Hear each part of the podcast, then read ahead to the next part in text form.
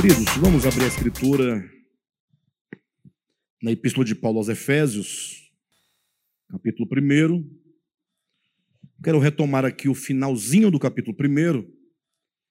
Nós, por todos os efeitos, já concluímos, né?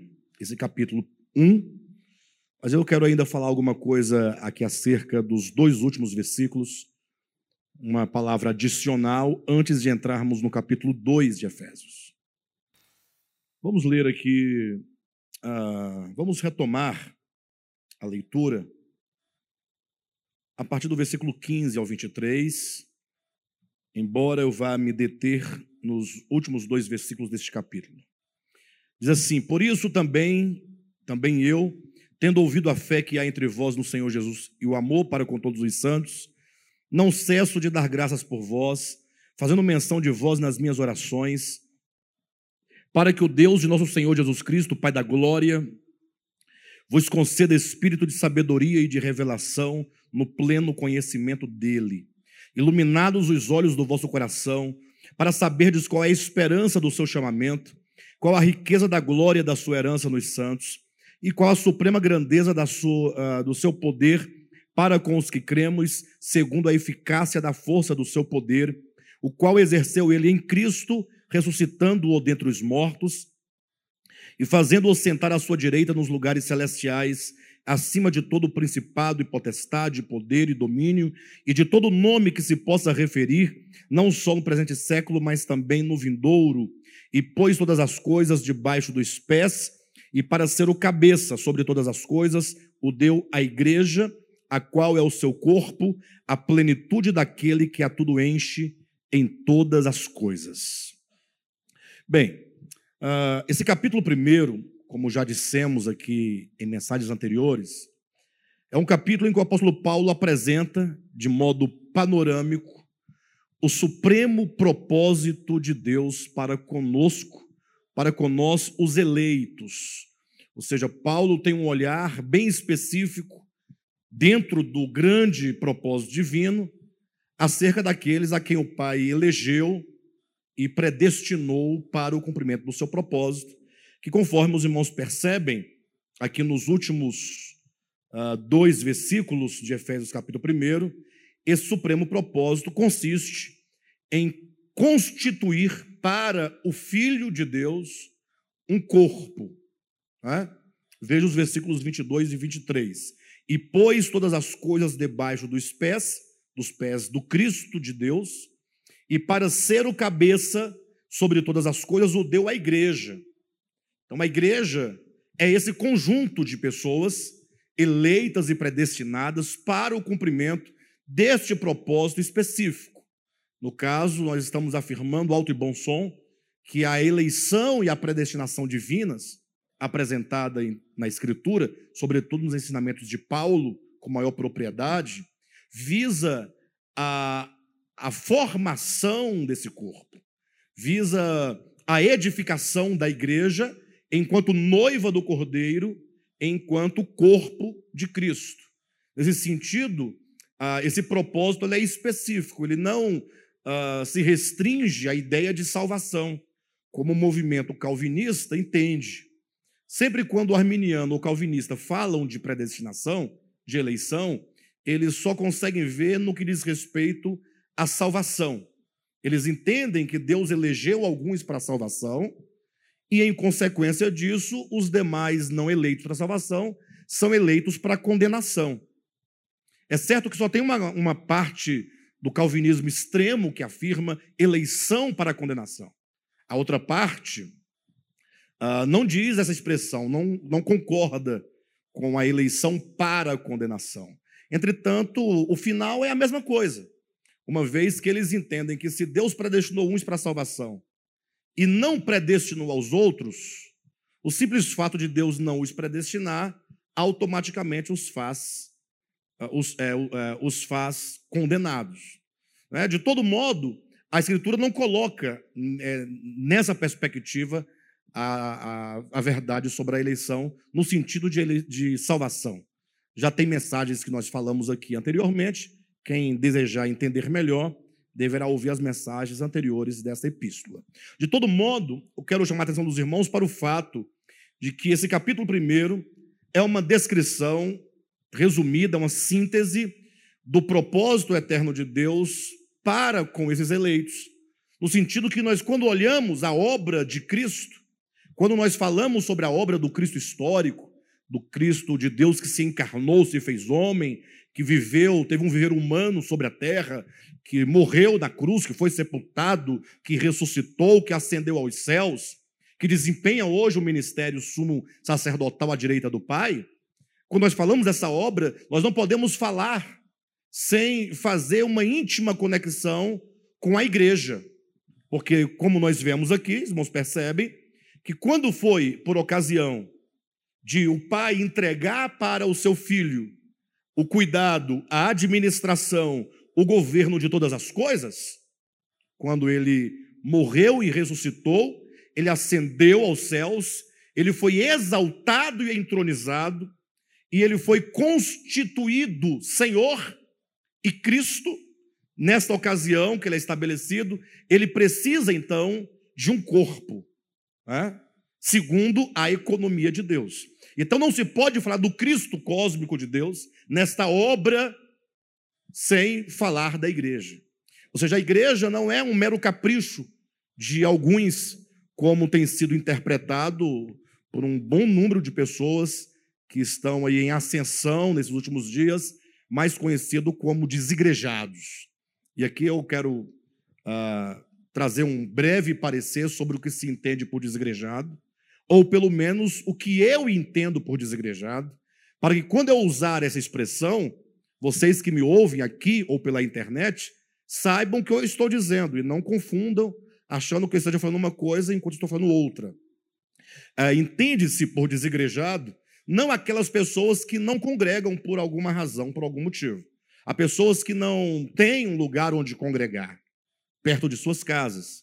Há pessoas que estão cercadas, talvez, de várias igrejas, mas que não compartilham da fé neotestamentária, que têm costumes e práticas não somente extra-bíblicas, mas, sobretudo, antibíblicas. Então, hoje em dia, está muito difícil para aqueles que têm uma certa compreensão da verdade congregar, por falta de um ambiente saudável, por falta de um ambiente em que vale a pena estar presente, um ambiente que promova de fato o ministério neotestamentário de edificação por meio da palavra de Deus. Então, eu não me refiro àqueles que estão ah, sem congregar por estes motivos. Desigrejado não se refere àquele que está enfermo em casa e, em razão de uma enfermidade, não pode congregar. Eu não me refiro àqueles que estão impossibilitados. A, a ideia de desigrejado é, hoje chega a ser uma ideologia. Começou com um pensamento, que foi se estruturando até se tornar um sistema de pensamento, que agora, uma vez passado para frente, se torna uma ideia fixa na mente daqueles que não entenderam, à luz do Novo Testamento, o que é a igreja de Jesus Cristo. Essas pessoas que trazem tal ideologia, eles entendem que a igreja não somente é desnecessária, como eles entendem que a igreja é um mal, de corrupção da verdadeira fé e da verdadeira vida cristã. De modo que eles se tornaram anti-igrejas e passam a perseguir igrejas e falam mal da, da reunião da igreja e não admitem, e eles fazem, falam tudo isso em nome de uma suposta santidade, no sentido que eles declaram: eu sou membro da igreja de Cristo, que é uma igreja mística. Ou seja, a igreja é na minha casa, com meus filhos, com meu vizinho, ou em qualquer lugar onde esteja. Ou seja, eles chegaram a banalizar o que o Novo Testamento, eu vou demonstrar para os irmãos pela Escritura hoje, chama de expressão local da igreja de Cristo. Não é? Bem, de todo modo, voltando ao ponto, ah, não podemos falar da obra do Cristo cósmico de Deus quanto ao Cristo eterno, que se faz carne, tem um viver humano, morre na cruz do Calvário, ressuscita, ascende aos céus, é exaltado, é entronizado e cumpre hoje executando o ministério sumo sacerdotal para levar a cabo a plena salvação de Deus. aos seus escolhidos, né? Então não se pode falar dessa obra prescindindo da ideia de igreja. Por que não?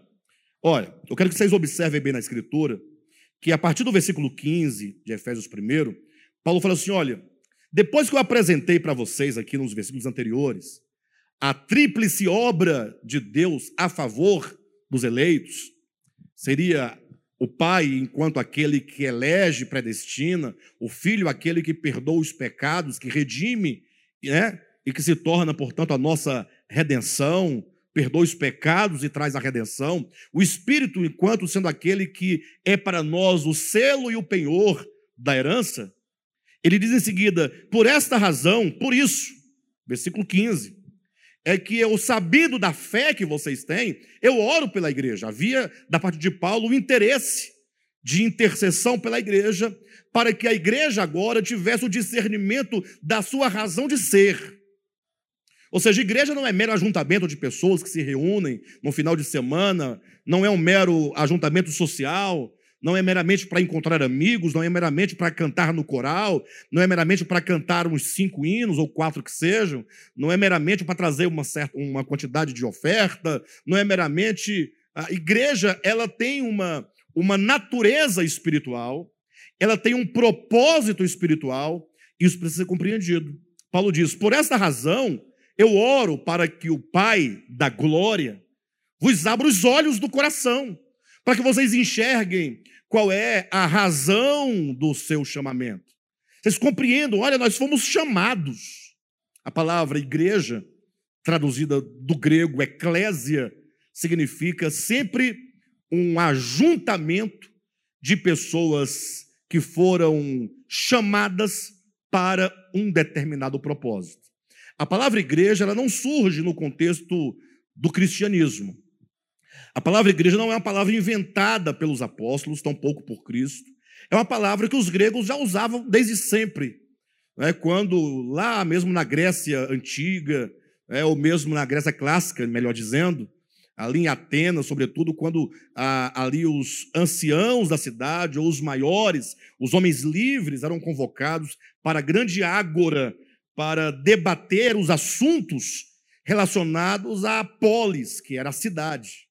Então, aquela, aquele, aquela reunião de pessoas escolhidas, pessoas definidas, porque não era qualquer pessoa que participava, era chamado de eclésia. Né? É uma assembleia de convocados. É uma reunião de pessoas que estão ali com um objetivo comum, então, essa palavra usada pelos gregos foi então usada por Cristo, quando em Mateus capítulo 16 e também no capítulo 18, são os dois lugares em que aparece nos evangelhos a palavra eclésia ou igreja, quando Cristo declara: ah, as portas do inferno não prevalecerão contra a igreja, ou melhor, ele diz: eu edificarei a minha igreja, a minha eclésia. A minha, porque pertence a ele, no sentido de que agora, com esse pronome possessivo, sabe-se que essa eclésia não é qualquer eclésia. É a eclésia que é constituída pelos chamados por Cristo para cumprir o propósito de Cristo.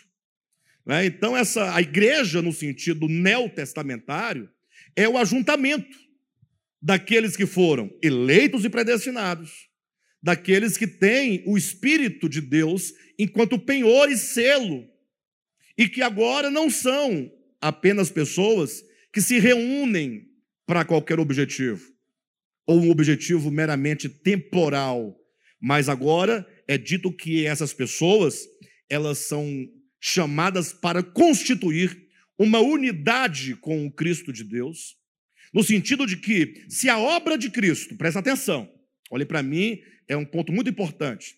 Se Cristo, o Cristo de Deus, não fala-se que ele se fez carne, que Cristo se fez homem, viveu entre nós, que morreu na cruz, não é? Que ressuscitou. Então, quando se fala dessa obra, devemos entender que esse Cristo manifestado na história, ele é o cumprimento profético do homem criado em Gênesis capítulo 1. Deixa eu tentar levar os irmãos a entenderem esse processo. Quando você lê em Gênesis capítulo 1, versículo 27, 26 e 27, que Deus criou o homem, macho e fêmea, os criou e os ordenou sobre a criação para que eles dominassem e governassem tanto os seres que estão nos ares, quanto na terra, quanto nas águas. Ali nós vemos uma, uma figura profética. Aquele homem ali, Adão, colocado para esse governo, ele era apenas uma figura do verdadeiro homem que, por fim, cumprirá o que é dito em Gênesis capítulo 1, 26 e 27. Como é que eu sei disso? Como é que vocês podem saber disso? Nós lemos Salmo de número 8. O Salmo de número 8 é um salmo de Davi, em que Davi está questionando, embora com muita reverência e adoração, o que é dito em Gênesis capítulo 1.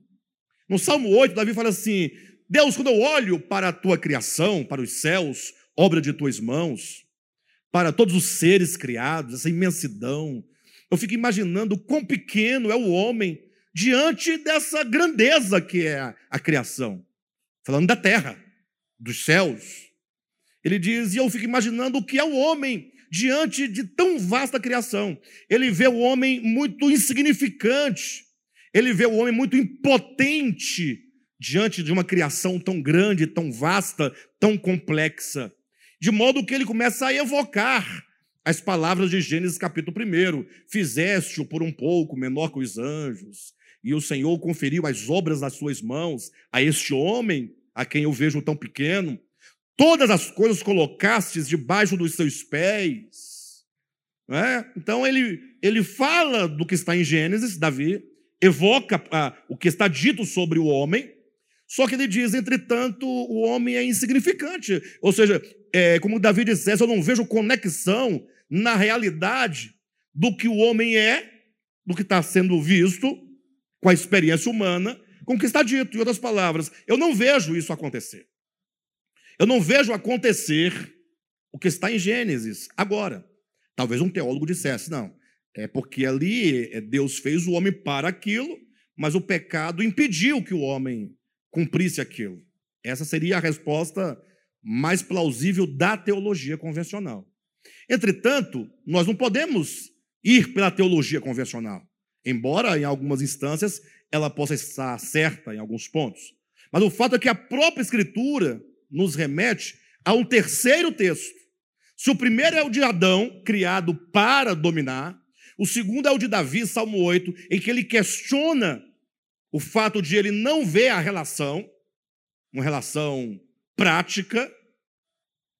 Nós temos agora encontrar um outro texto, que é exatamente Hebreus capítulo 2, quando o escritor aos Hebreus, falando desse questionamento de Davi, e citando o texto de Gênesis, ou seja, é, Hebreus 2 fala tanto de Gênesis quanto de Salmo 8. Toma os dois textos e fala assim: olha, pois não foi a anjos, capítulo 2, versículo 5 em diante de Hebreus, pois não foi a anjos que Deus subordinou o mundo que há de vir. Então, Hebreus fala de um mundo vindouro. Aí ele diz assim: como está dito em certo lugar, citando Davi, como alguém disse em certo lugar, o que é o homem para que dele se lembre, o filho do homem para que o visiste, fizeste-o por um pouco menor que os anjos e tal. Ele cita o texto de Davi, e aí ele fala assim: e de fato nós não vemos essas coisas cumpridas até o dia de hoje. Ou seja, o escritor aos Hebreus concorda com Davi. Aí no versículo 9 ele diz: Vemos sim. Ou seja, se nós não vemos cumpridas as palavras de Gênesis capítulo 1, como Davi também não viu, como entender o que está escrito em Gênesis capítulo 1, versículos 26 e 27? Ele fala: Vemos sim Jesus.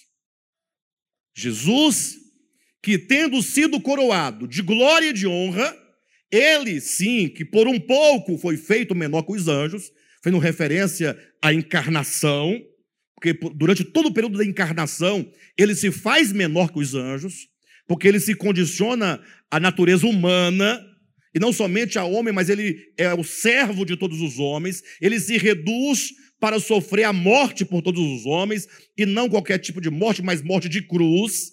Ou seja, ele se esvazia totalmente por um período de tempo, chamado em Hebreus os dias da sua peregrinação.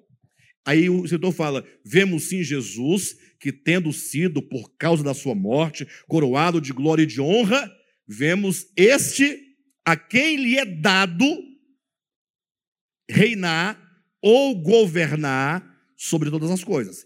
Em outras palavras, é como que ele dissesse: o que está em Gênesis capítulo 1, 26 e 27, não se cumpre em Adão, na humanidade, porque deve se cumprir no homem por excelência, que é Jesus, Jesus Cristo.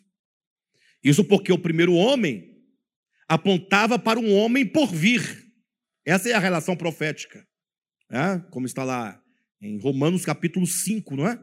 Versículo 14. Adão prefigurava aquele que havia de vir. Por isso se pode dizer categoricamente que Adão era, em termos proféticos, um tipo do homem excelente que é Jesus. Então, isso prova que a própria história é cristocêntrica. A história não existe por causa de Adão. E nem todas as coisas existem por causa de Adão, mas existem por causa daquele a quem Adão apenas apontava. Adão era apenas um símbolo, apenas um tipo profético do homem por excelência. Se Adão representava aquele que havia de vir, Romanos 5,14, o escritor aos Hebreus diz que o primeiro mundo também apontava para o mundo vindouro, Hebreus 2,5, e não foi a anjos que Deus sujeitou o mundo que há de vir sobre o qual estamos falando. Então é preciso que nós olhemos tudo por reflexo, uh, antítipo, tipo e antítipo.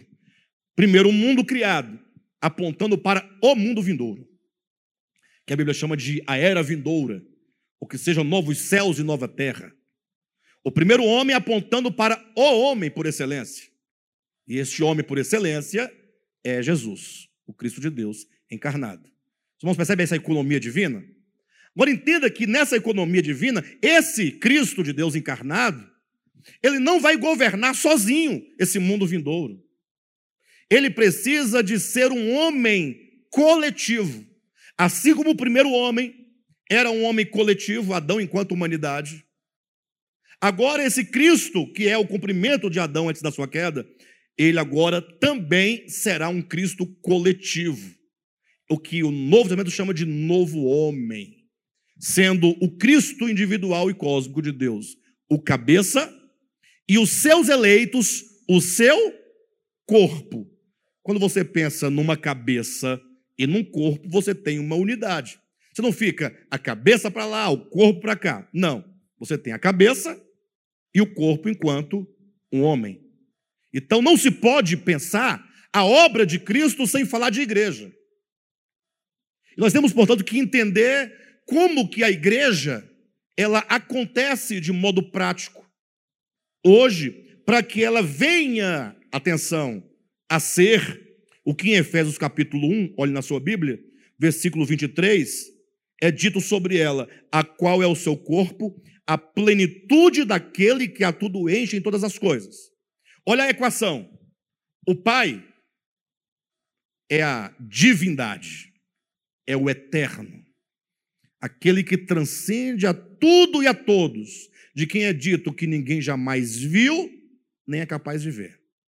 O que é dito sobre ele, o eterno, em relação ao Cristo de Deus.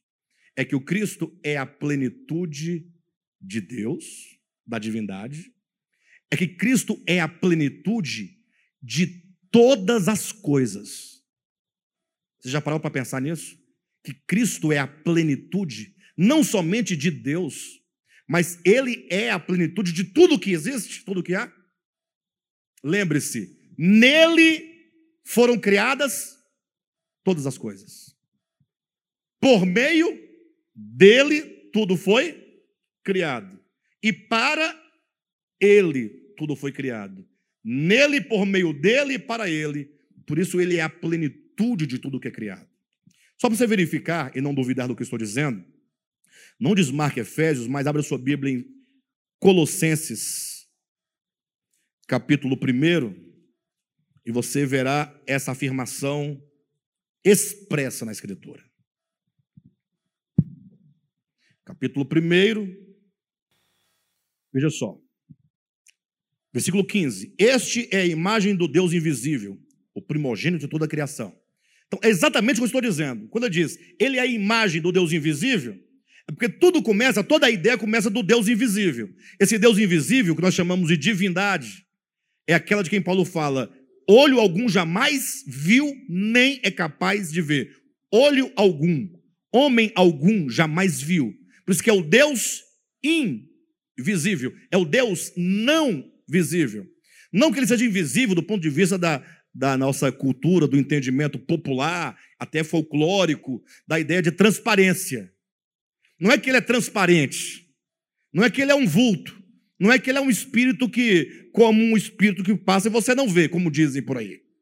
É que ele sendo a, ele sendo eterno, ele como sendo maior do que qualquer coisa que existe, porque Deus não existe, ele é, porque todas as coisas existem nele.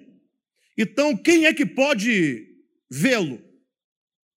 Você tem uma ideia? Basta você imaginar. Pense no, é, no coronavírus.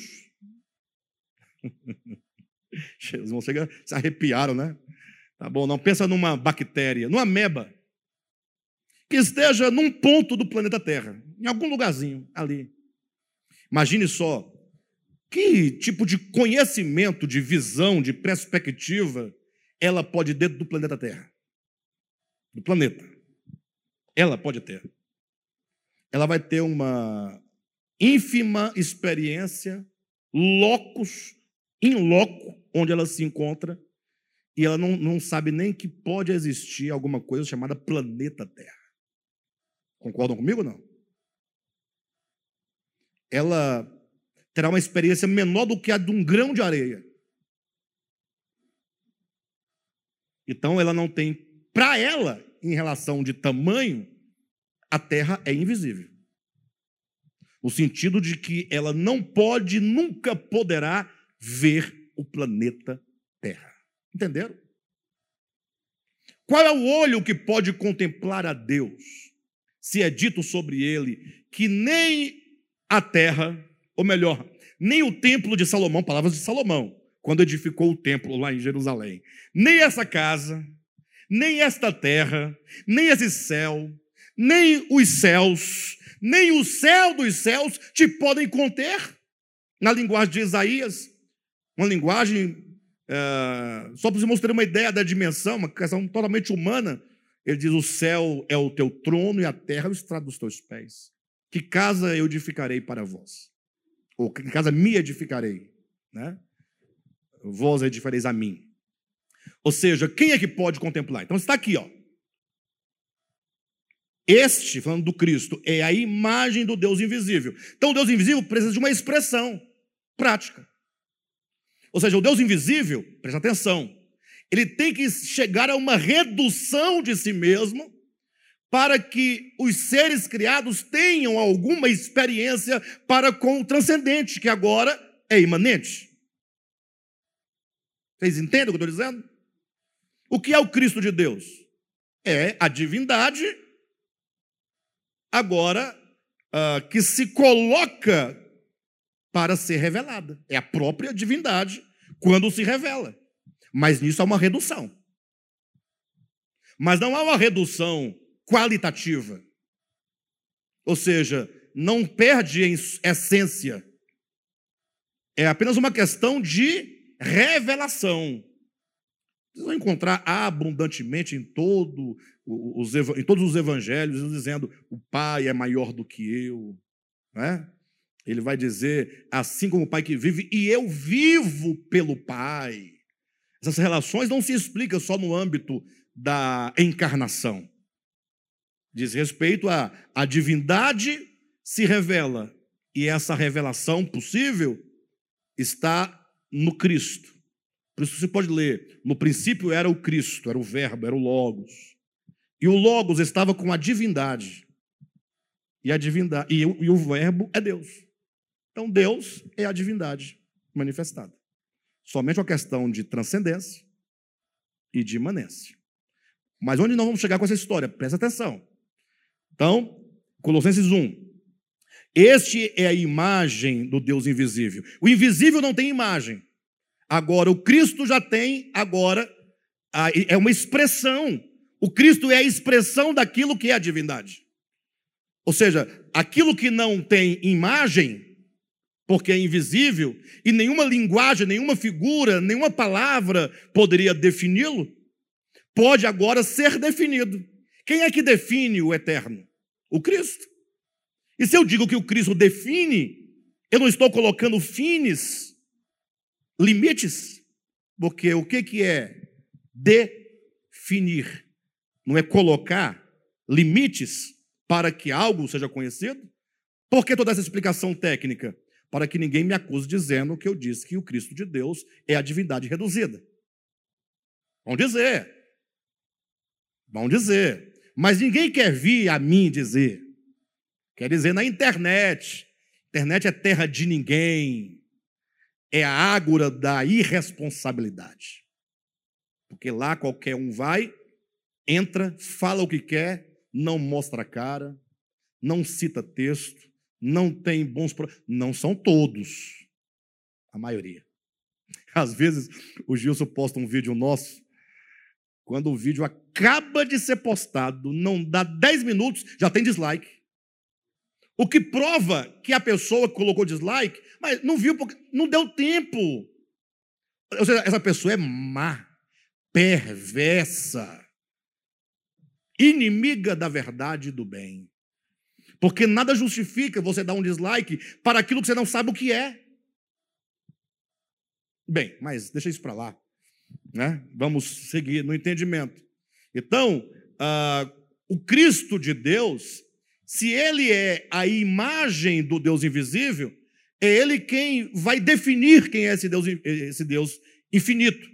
Portanto, o eterno, que não se pode ver, nem tocar, nem ser compreendido, porque está para além de qualquer inteligência ou existência, ele tem uma expressão.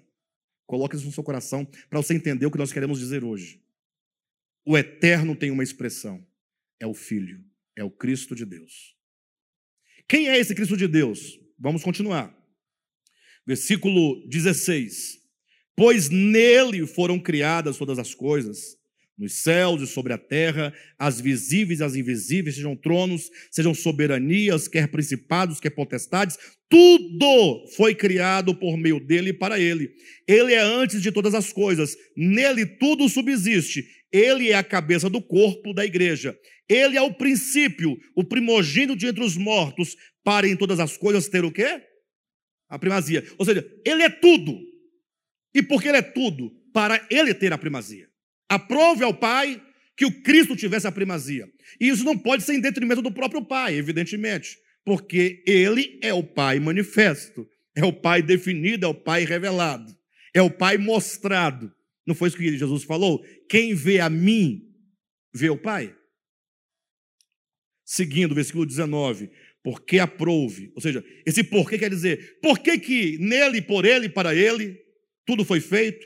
Porque as coisas visíveis, as invisíveis, tronos, principados, potestades, domínios, poderes, porque todas as coisas, porque ele é o princípio, porque ele é o cabeça, porque que ele deve ter a primazia. Versículo 19.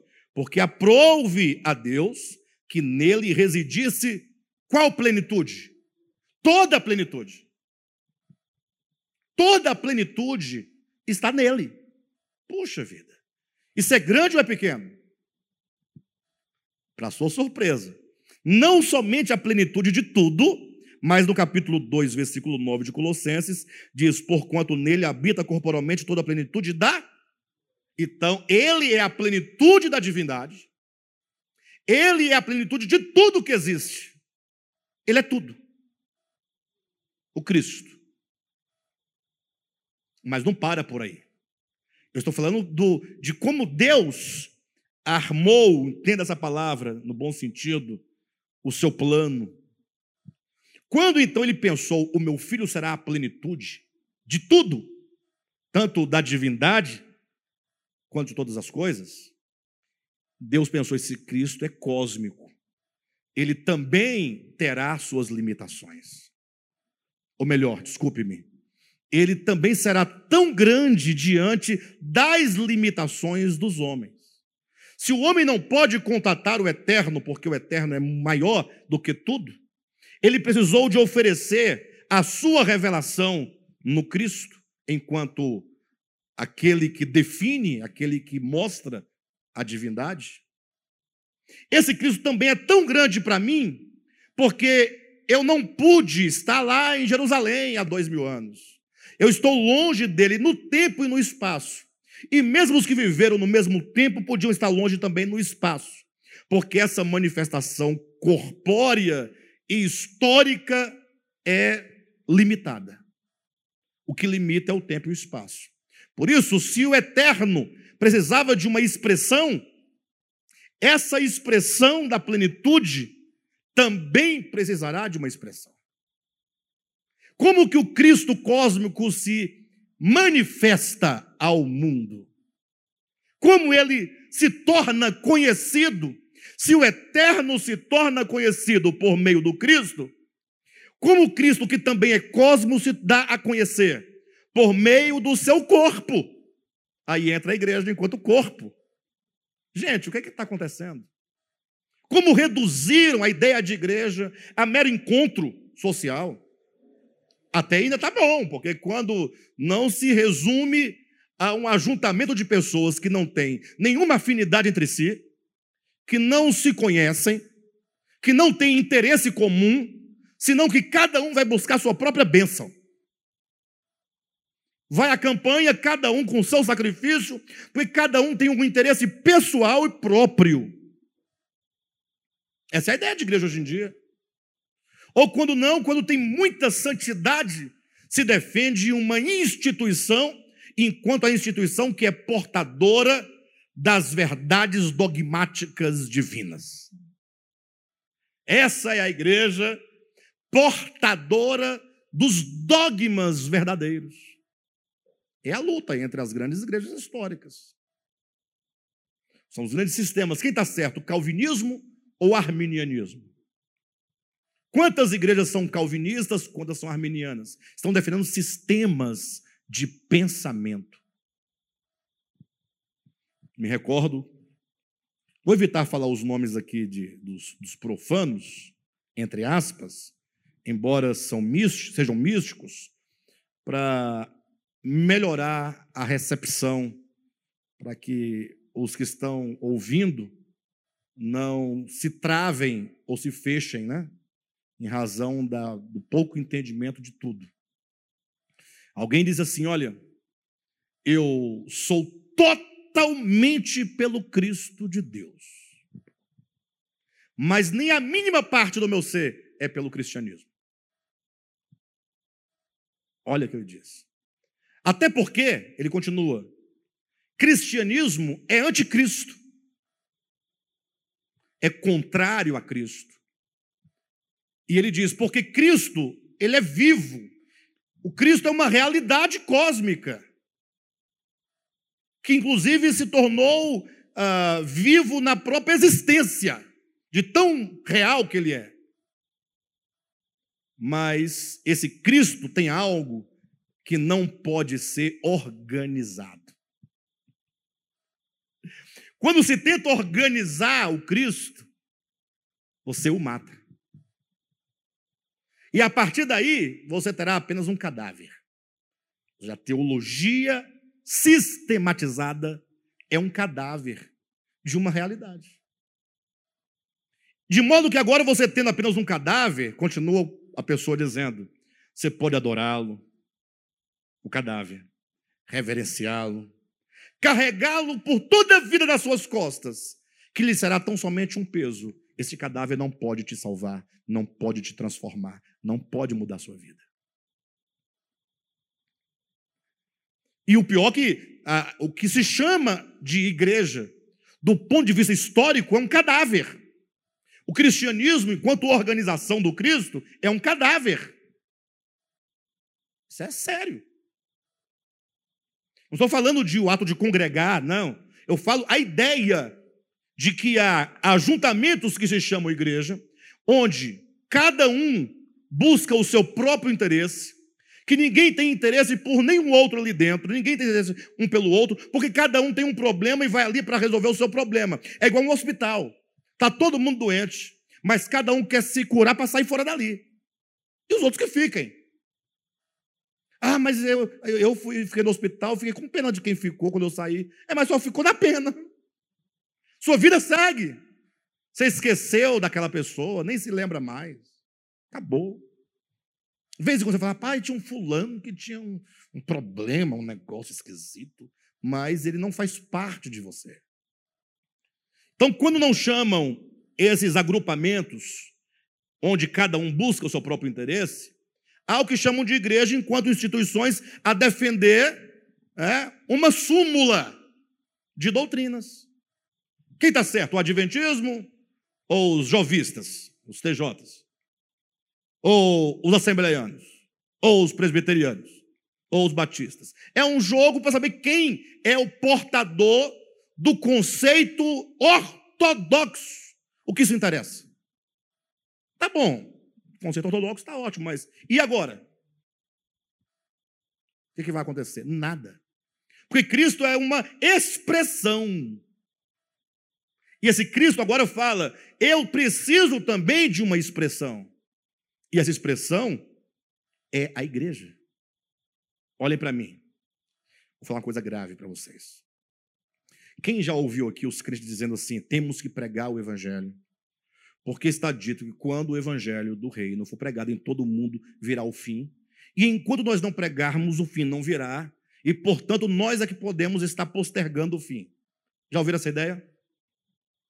Aí ele sai, feito uns malucos, pregando, falando, distribui folheto, panfletagem, aí convida para um encontro, convida para uma festa de jovem, convida para um congresso, convida para isso, convida para aquilo, não é?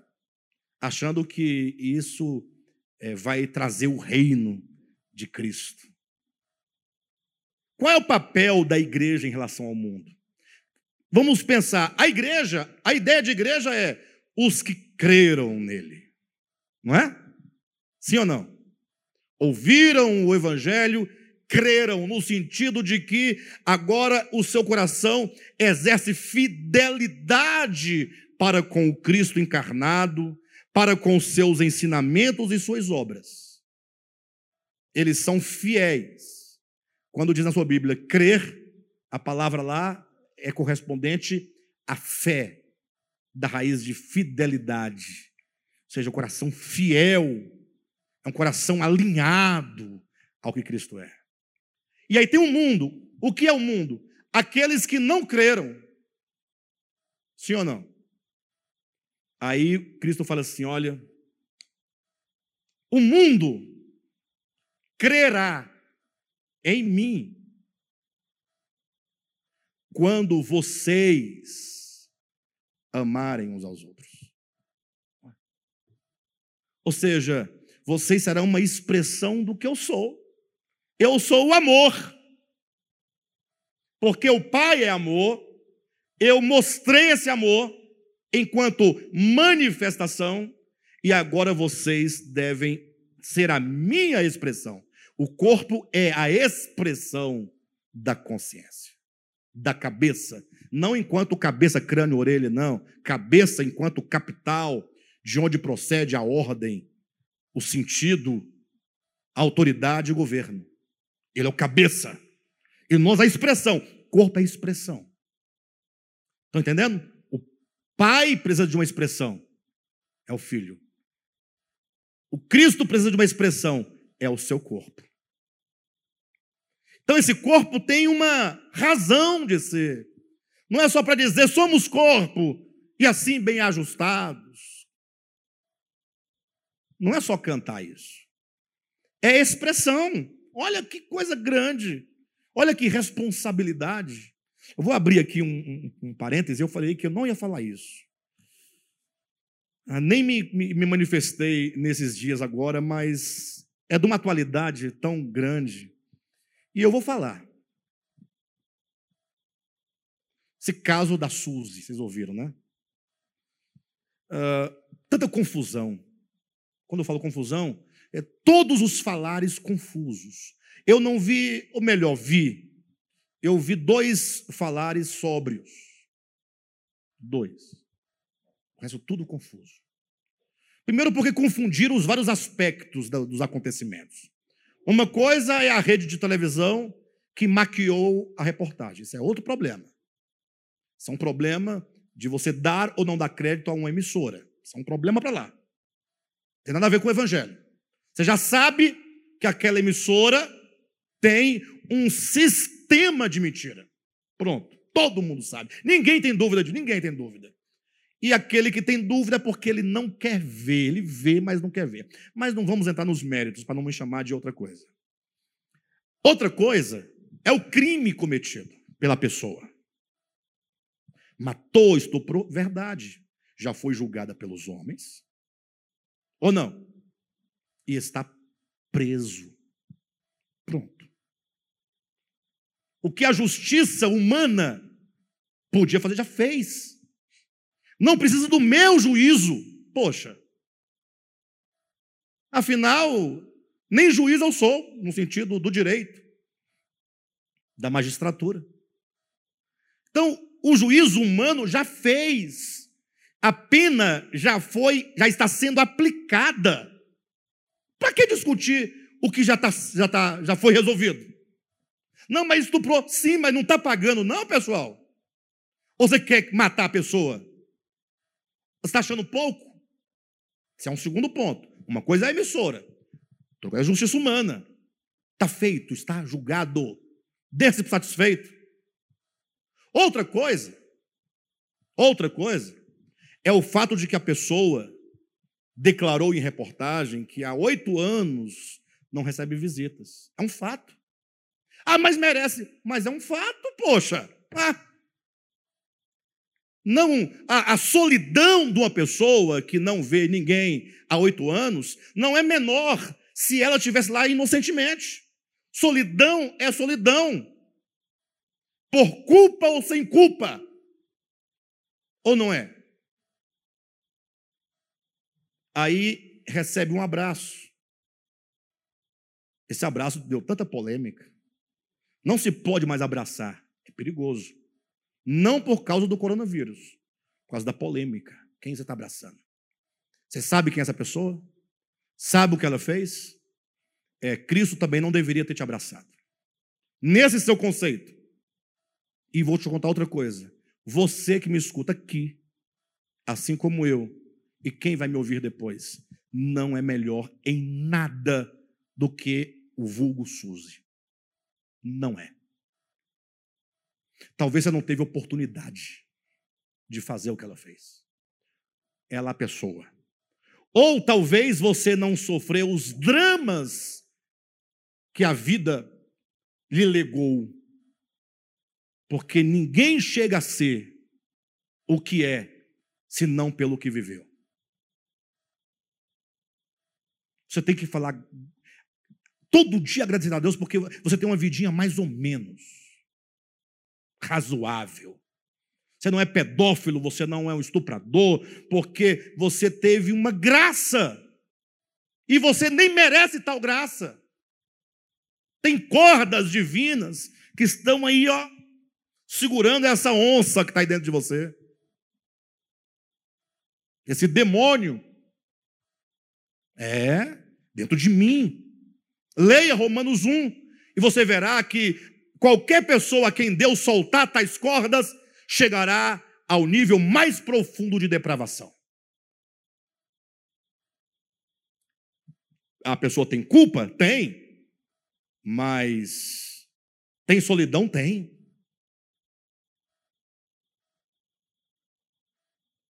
Terceiro ponto, ou quarto, sei lá qual ponto já estou. O fato é que, ah, mas e Deus? a justiça divina também vem.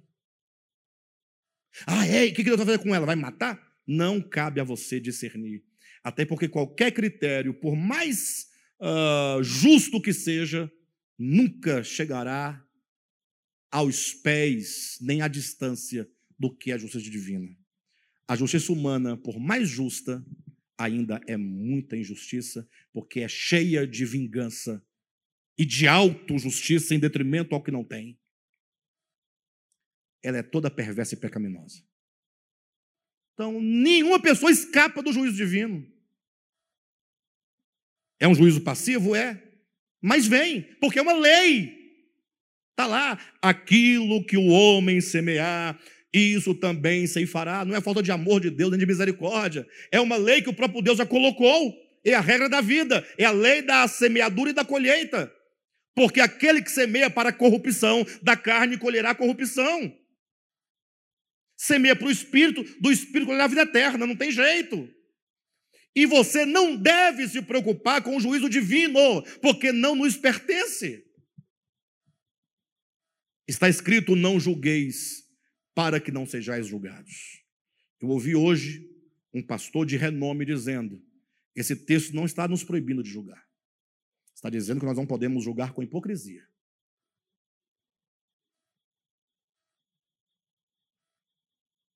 O texto poderia ser reescrito. Não julgueis para que não seja julgado, exceto se você tiver com a razão. Se não for hipócrita, você pode julgar baseado numa exegese totalmente torta. Porque o texto seguinte fala: não deis as pérolas aos porcos. E se para você não dar suas pérolas aos porcos, você vai ter que saber quem é porco. E para saber quem é porco, você vai ter que julgar. Pelos frutos, eu conheço pelo fruto. Julgar é uma prerrogativa apenas do justo. Eu não sou justo. E se sou justo, não sou justo por ser justo, mas porque estou justificado nele. Então, não sou justo no sentido próprio da palavra, mas no sentido de ter sido justificado. Vocês entendem toda essa história? Então, não há polêmica nenhuma nessa situação. Quando Cristo estava na cruz, o que é dito? Deus estava em Cristo, reconciliando consigo o mundo, imputando talvez os pecados dos homens, caso eles não se arrependessem. Mas se se arrepender, ele não imputa. Se não se arrepender, ele imputa. É isso que está dizendo lá? Vamos parar, meus irmãos, de tentar colocar o nosso pensamento de direita, ou de esquerda, ou de centro-direita, ou satânico, ou diabólico, no texto bíblico. Apenas diga: Deus estava em Cristo, reconciliando consigo o mundo, não imputando aos homens as suas transgressões. Se Deus, que é Deus, nunca disse: Olha, você fez esse pecado, porque não imputar é não conferir é não lançar na face, é não exigir, é não cobrar, é não reivindicar. Porque nós, enquanto expressão, corpo de Cristo, por que, que nós procuramos um caminho maligno para ser? Nós não estamos entendendo o que é igreja, natureza de igreja, propósito de igreja, corpo de Cristo. Eu falei tudo isso para falar sobre expressão. Imagina o filho vindo lá, encarnado, sua expressão daquele que ninguém pode ver. Aí, nesse caso aqui, eu vou agir com violência, porque é justo que essa pessoa sofra essa violência. Nesse caso, eu não vou agir com violência, porque aqui é, não é justo que eu haja com violência. Ou seja, qualquer ato de violência, qualquer, seja de palavra, de pensamento, de obras, desfaz toda a lógica da misericórdia e da graça divina. Para a graça ser graça, ela tem que ser plenamente graciosa. Para o bem ser bem, tem que ser plenamente bem. Quando a Bíblia fala, Deus é luz e nele não há treva nenhuma, é que para ser luz não pode ter trevas. Questão de natureza. Então, deveríamos nós abraçar a pessoa lá, ao invés de falar, e lá? Cadê a tal da Suzy aí? Dá um abraço também aqui. Ah, mas com isso você pode estar fundamentando, você pode estar corroborando, você pode estar. Não, queridos. Não cabe a mim o juízo. O juiz da terra já julgou. O divino também está tudo certo. Agora aqui eu tenho um pecador, coitado. Que eu, igual a mim. É só um pecador que, por ser pecador, precisa de graça e de misericórdia. Só isso. Veja o pecador miserável. Chora as misérias dele. Quando você pensar os pecados, ou melhor, você não quer saber de pecado, né? Eu sei que você não quer saber de pecado. Você carrega muito e não está nem aí para ele. Você quer falar do crime. Porque você não cometeu o mesmo crime, então você é melhor. Você é muito melhor do que ele, certamente. Porque você não tem um crime nas costas, né? Tá bom. Então, quando você olhar os crimes, derrame o coração na miséria. O crime não é a miséria dela ou não é? É ou não é, pessoal? Vocês estão contra mim, não tem problema não. Pode ficar contra mim. Não dá nada. Vou falar do mesmo jeito. O máximo é você não voltar mais aqui. e aí não vai dar nada também. Né? Por que não derramar o seu coração na miséria? Porque os crimes cometidos são é a miséria humana. É a desgraça humana. Coração derramado sobre miséria é misericórdia. Uh, ao olhar para as misérias humanas, e esse é um caso típico da miséria humana, por que, que é um caso típico? Porque é a miséria que todos podem ver. Porque há muitas misérias que não são vistas.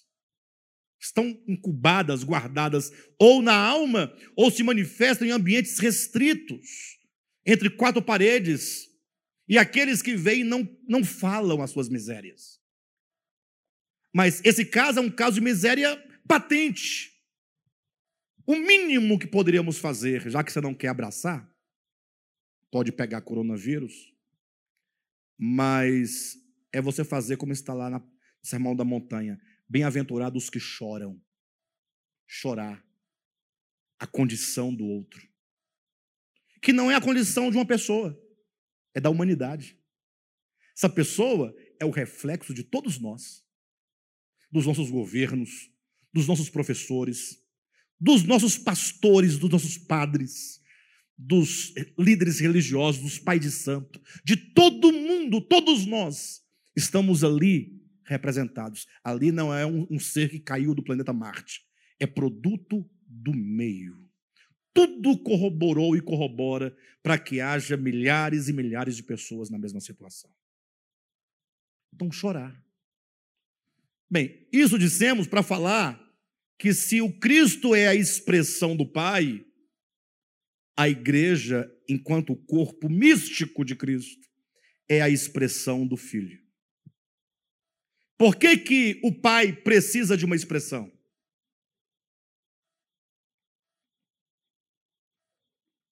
Porque ele não pode ser conhecido pela sua eternidade.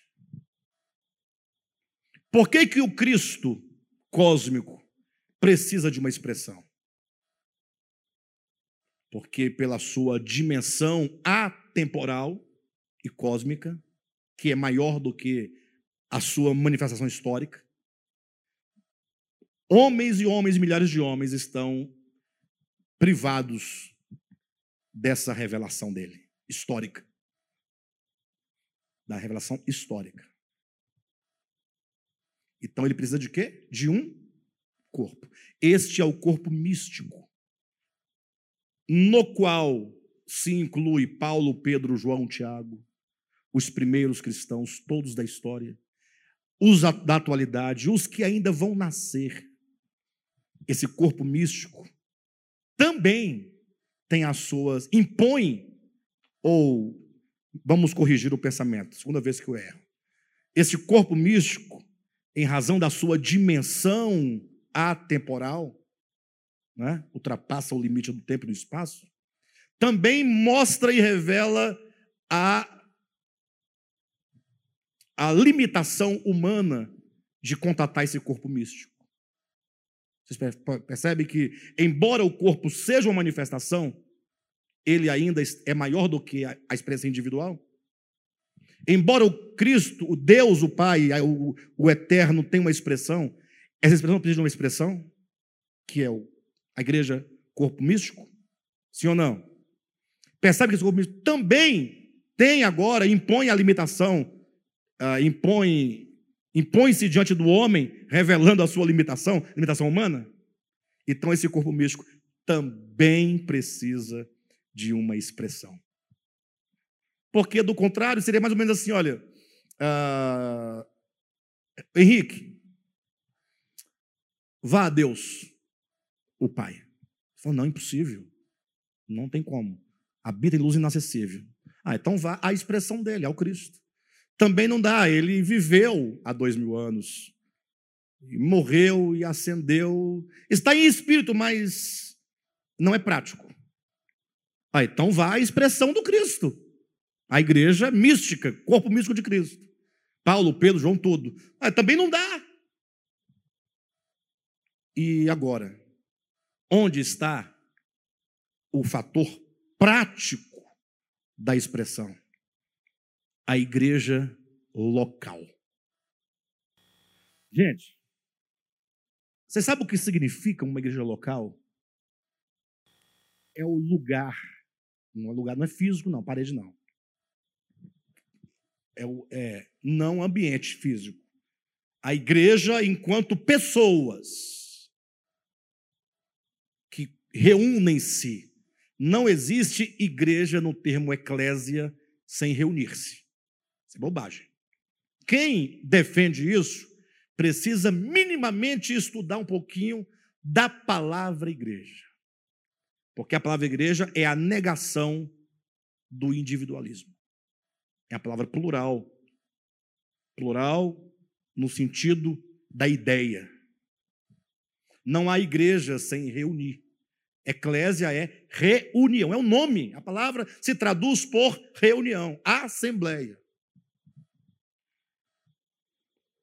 A igreja local, portanto, é o, é o lugar, entenda lugar, não enquanto espaço geográfico, onde se contata a expressão do Cristo, o próprio Cristo, o eterno.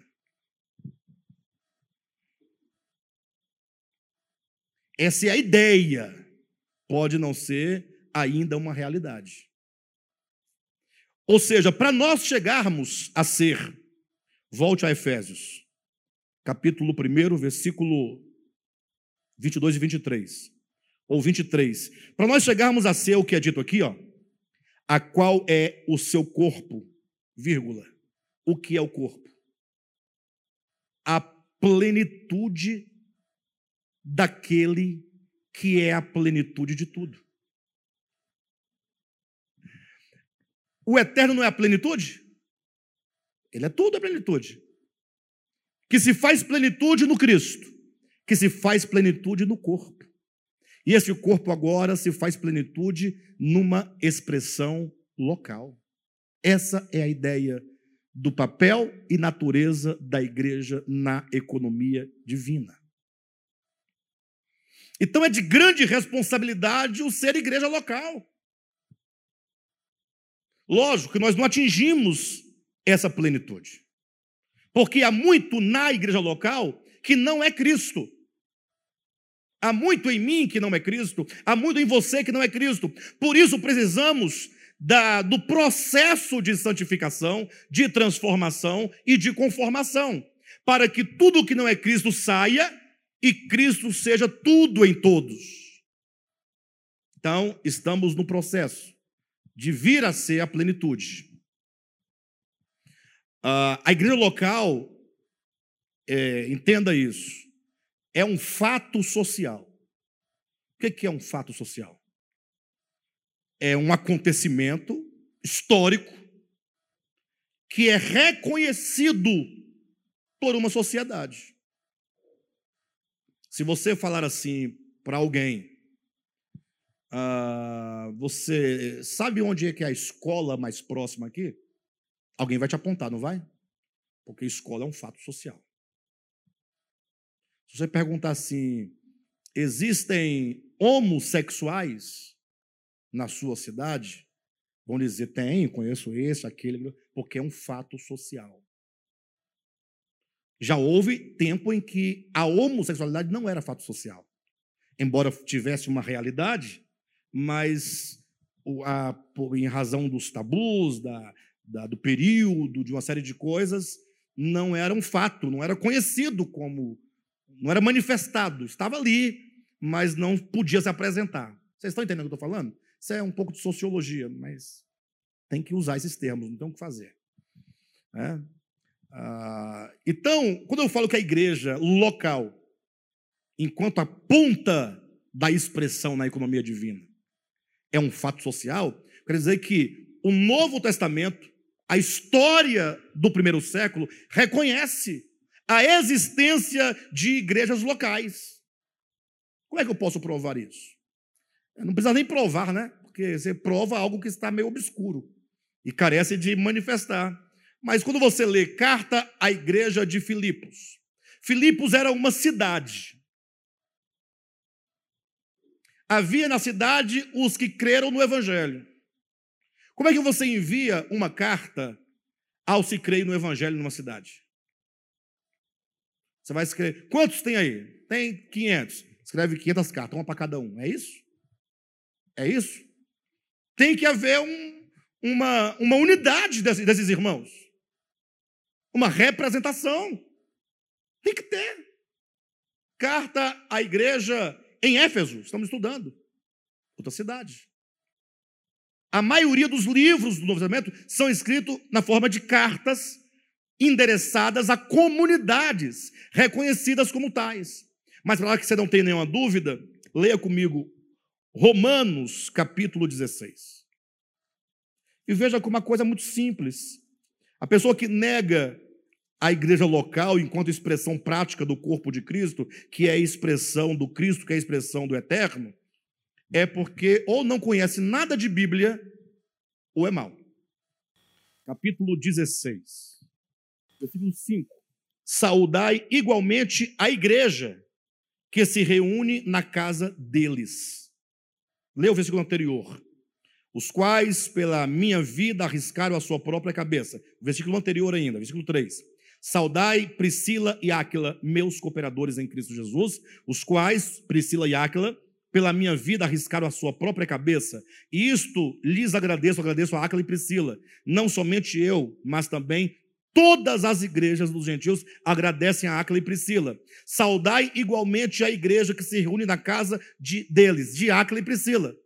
Então havia uma igreja que se reunia na casa de Áquila e Priscila. Lá era o local de reuniões deles. Ah, mas era uma casa. Dá vontade de rir às vezes. Que seja uma casa, que seja uma ponte, uma tenda de circo, que seja o que for, igreja se reúne Aqui é um galpão. Oh, nós, nós já reunimos num galpão de laranja, porque era um galpão de laranja, era uma distribuidora de laranjas, à época. Aí ficou antes no galpão de laranja. Igreja somos nós, mas igreja reúne. Olha aqui, 1 aos Coríntios, rapidamente, capítulo 11. Imagine se o fator social, igreja local, não existisse como querem os desigrejados. Lembre-se do início da mensagem: desigrejado não é quem está impossibilitado de congregar. Desigrejado é aquele que tem uma filosofia, um modo de pensar anti-igreja local. Ele é contra a igreja local, ele prega contra a igreja local, ele não admite a igreja local em nome de tudo o que ele viu de errado e de corrupção na igreja histórica. Os irmãos já perceberam que eu não estou falando dessas igrejas, né? Estou falando de igreja expressão. Bem, é, capítulo 11 de 1 Coríntios, versículo 17: Nisto, porém, que vos escrevo, não vos louvo, porquanto vos ajuntai. Ah, você ajuntava? Imagine só se não houvesse o fator igreja local, como querem os desigrejados. Eles negam isso. Imagine que eles tivessem a razão. Era possível haver divisão entre nós? Como é que há divisão se eu nem te conheço? Se você está na sua casa, eu na minha, se você diz que serve a Cristo com a sua família e eu aqui com a minha, como é que há divisão? É possível haver divisão? Nisto, porém, que vos escrevo, não vos louvo, porquanto vos ajuntais, não para melhor e sim para pior, porque antes de tudo estou informado a haver divisões entre vós quando vos reunis na. Ou seja, não é qualquer tipo de reunião, é reunião da eclésia. Quando vocês se reúnem como igreja, tem problema. Então, é claro que ele não está falando de qualquer tipo de encontro, mas o encontro dos chamados, enquanto igreja. Continua, versículo 18 ou 19. Porque até mesmo importa que haja é, partidos entre vós, para que também os aprovados se tornem conhecidos em vosso meio. Quando, pois, vos reunis no mesmo lugar, não é a ceia do Senhor que comeis. Não está dizendo que era costume dos irmãos se reunirem num único lugar? Sim ou não? Ou eu estou adulterando o entendimento do texto? Pode falar, não tem problema não. Você não é obrigado a congregar, nem em qualquer lugar, nem aqui. Mas é uma verdade bíblica. Ah, capítulo 14 de 1 Coríntios. Versículo 23. Se, pois, toda a igreja se reunir no mesmo lugar, e todos se puserem a falar em outras línguas, no caso de entrarem indoutos ou incrédulos, não dirão porventura que estáis loucos? Ou seja, havia ou não havia reunião da igreja, enquanto expressão local? Olha o capítulo, versículo 26 do mesmo capítulo. Que fazer, pois, irmãos? Uma pergunta. Resposta: Quando vos reunis, um tem salmo, outro doutrina, este é revelação. Ou seja, o que a ênfase minha aqui neste momento é quando vos reunis. Não se oponha à reunião da igreja, nem julgue desnecessária. Por que, que a igreja local é necessária? Imagine você que quando você creu no Evangelho, preste atenção, você agora se torna um cidadão de uma outra pátria, uma pátria celestial. Se torna cidadão de um outro reino. Esse reino tem suas leis próprias. As leis do reino de Deus nada tem a ver com as deste mundo. Nós, enquanto seres sociais, estamos sempre inseridos em contextos sociais. A escola, o trabalho, num parque, numa faculdade, na sua casa. Todas essas instituições humanas são regidas pelas leis humanas. E as leis humanas, por mais justas que sejam, são perversas. Só para você ter uma ideia, o dinheiro que você ganha com o seu suor e com honestidade é chamado por Cristo de riquezas iníquas ou de origem iníqua. Por quê? Não, o meu dinheiro não é iníquo, não. Eu ganhei com meu suor, com honestidade, com trabalho. Não roubei de ninguém, não assaltei ninguém. Eu sou uma pessoa honesta, trabalho todo dia, levando cedo. Por que, que o dinheiro é de origem iníqua? Alguém vai perguntar. Ora, não é porque você o ganhou desonestamente. É que a origem desse símbolo monetário está sustentado no lastro do egoísmo, do mais forte, dos poderosos, da desigualdade. É a origem, como nasce isso. Então, as instituições humanas, elas não podem jamais ser, enquanto instituições humanas, a expressão do que Deus é. A prova é que Cristo fala: dê a César o que é de César dê a Deus o que é Deus. Está feita a separação entre Estado e Cristo. De modo então que o ambiente de uma igreja local é o lugar onde você começa a falar as primeiras palavras desse abecedário do Evangelho. Assim como uma criança nasce e precisa de um lar, de um ambiente físico, afetivo, educativo, para que ela cresça e se torne um cidadão, do ponto de vista do Estado, de bem. O, aquele que crê no Evangelho precisa de ser cuidado, de ambiente de paz, de irmãos, de pessoas que cuidem uns dos outros e possibilite que essa pessoa esteja inserida de forma prática no reino de Deus. Está dizendo, pessoal, que a igreja local é o reino de Deus? Lógico que é o reino de Deus. Não me refiro à denominação, a sistema denominacional. Não confunda o que eu estou dizendo e distinguindo desde o princípio.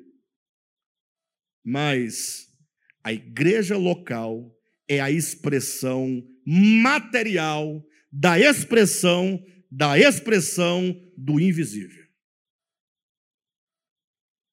Por isso nós temos que lutar para sermos uma expressão prática da igreja, que é a expressão do Cristo, que é a expressão do eterno.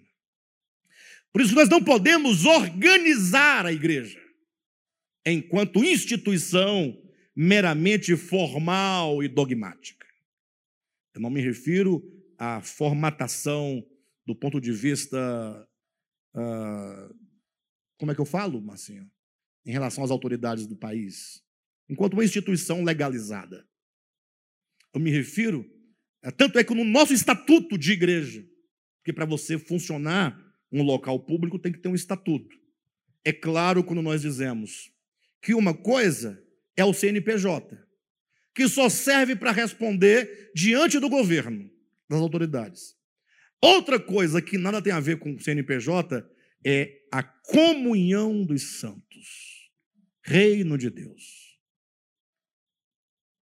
Agora, muitos problemas nós teremos no processo enquanto não chegarmos a essa plenitude, como diz em Efésios capítulo 1, 22 uh, e 23. Mas esse ambiente é necessário, porque a igreja, expressão prática do corpo de Cristo, que é a expressão do Cristo, que é a expressão do, do, do invisível, traduz a ideia de que, a, que este ambiente é onde tudo que aqui rege, ou melhor, tudo que aqui é regido, é regido pelas leis do reino de Deus. Por isso que nós nunca vamos tratar a ninguém com nenhum tipo de lei ou comportamento ou preceito humano. Vamos aplicar sempre o que Deus é e o que ele faz. Se no passado usamos de qualquer artifício que não fosse a expressão do que Cristo é, hoje não queremos mais isso para nós. Entenderam? Se no passado fizemos isso, não tínhamos entendimento. Hoje nós queremos praticar a expressão. Com muitas imperfeições, muitos problemas, mas o processo de santificação ocorre na medida e na proporção em que o ministério da palavra é exercido nas igrejas locais. Amém, queridos? Fica aí essa palavra como um adendo ao capítulo 1 de Efésios. E na semana que vem nós nos reuniremos para entrar efetivamente no capítulo 2, tá bom? Espero que tenha ajudado os irmãos a entenderem as coisas, ou algumas coisas. Se alguém tiver dúvida, me procure. Se alguém em casa tiver dúvida, manda uma mensagem lá no mesmo no YouTube que eu vou ler a sua pergunta e vou responder se a pergunta for em amor.